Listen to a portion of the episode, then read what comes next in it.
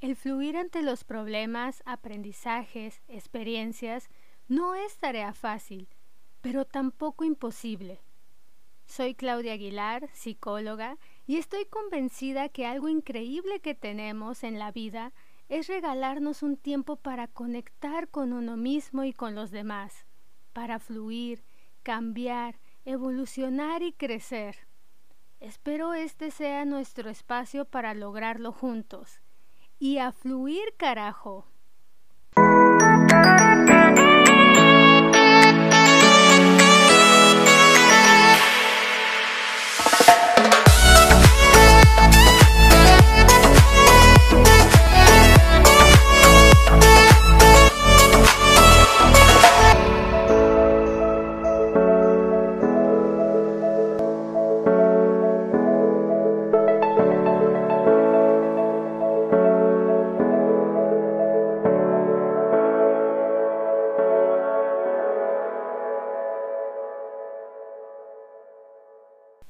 Bienvenidos a un nuevo episodio de su podcast A Fluir Carajo.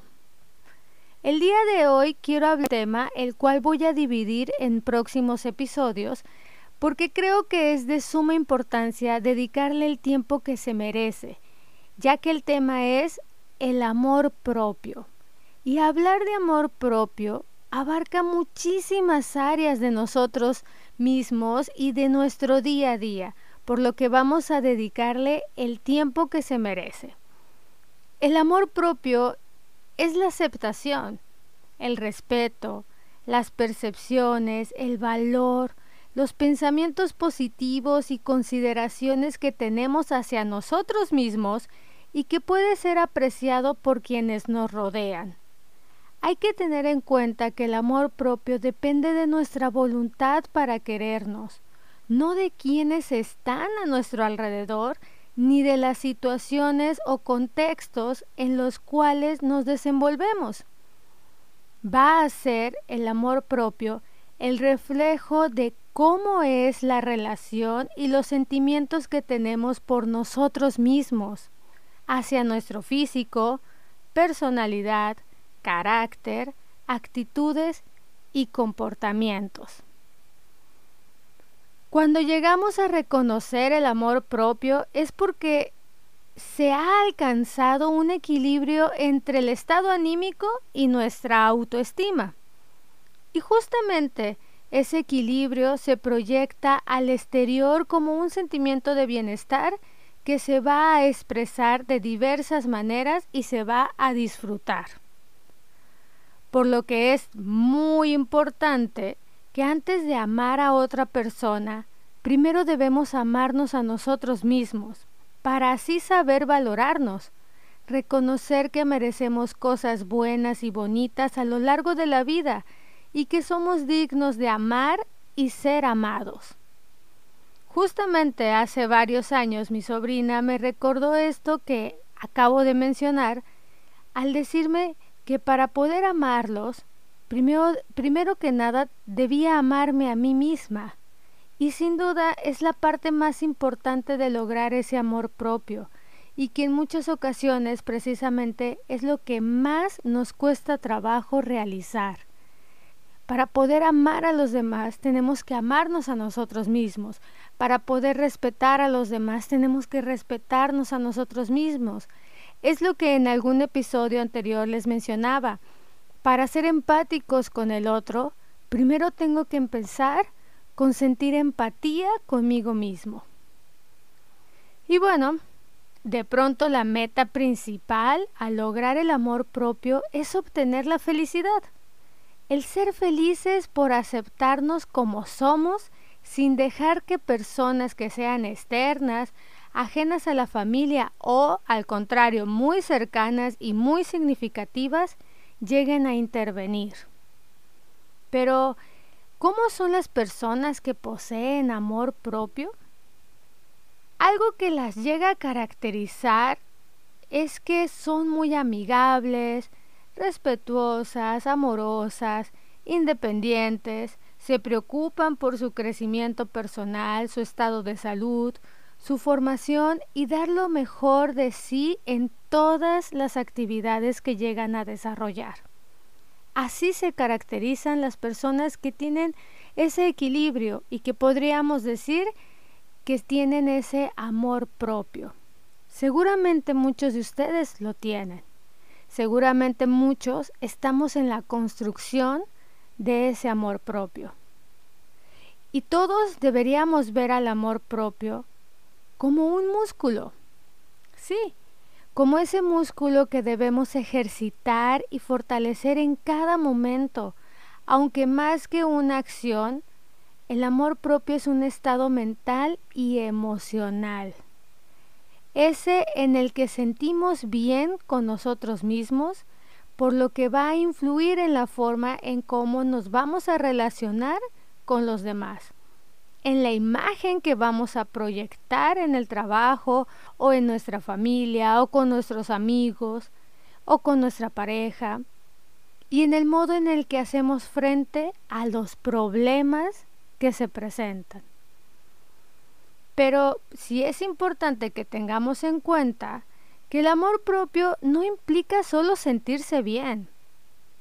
No es algo que se pueda lograr cuidando solo nuestra imagen, por ejemplo, o a través de lecturas inspiradoras o compartiendo tiempo de calidad con personas significativas o disfrutando de la soledad, de actividades que nos gusten. A pesar de que todo esto se disfrute y se goce, el amor propio no es solo esto que acabo de mencionar, va más allá. Lo que sí es parte de nuestro amor propio es toda esa capacidad para apreciar lo que hacemos y valorar lo que somos, que eso es lo más importante, valorarnos, valorar quiénes somos, valorar lo que somos. Hablar de amor propio es hablar de la autoestima, ya que son conceptos que de alguna manera están muy unidos y entrelazados, y uno influye en el otro y viceversa. El reconocernos, valorarnos, respetarnos, aceptarnos y superarnos cada día va a formar parte de nuestra autoestima. Si no sentimos amor propio, entonces va a ser difícil tener una autoestima alta o una autoestima equilibrada. Y como bien sabemos, la autoestima es el resultado de esa evaluación y percepción que tenemos de nosotros mismos, es decir, es ese autoconocimiento. La autoestima se puede mantener y alimentar con felicidad, ajustando el concepto de nuestra forma de ser de manera positiva, esto sobre todo de manera especial cuando se experimentan situaciones difíciles a lo largo de la vida, lo cual va a formar parte de tener el control de nuestras vidas.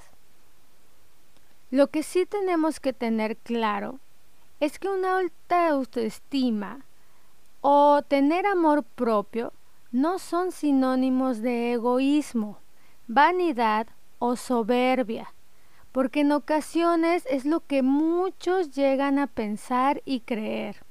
Y creo que justamente por esa creencia es que muchos no logran darle la importancia de vida al buscar fortalecer ese amor propio, por creer que al tenerlo sería ser una persona egoísta o egocéntrica, lo cual están totalmente equivocados. ¿Por qué es tan importante el amor propio? Creo que es una pregunta que debemos hacernos, pero sobre todo deberíamos de contestarla.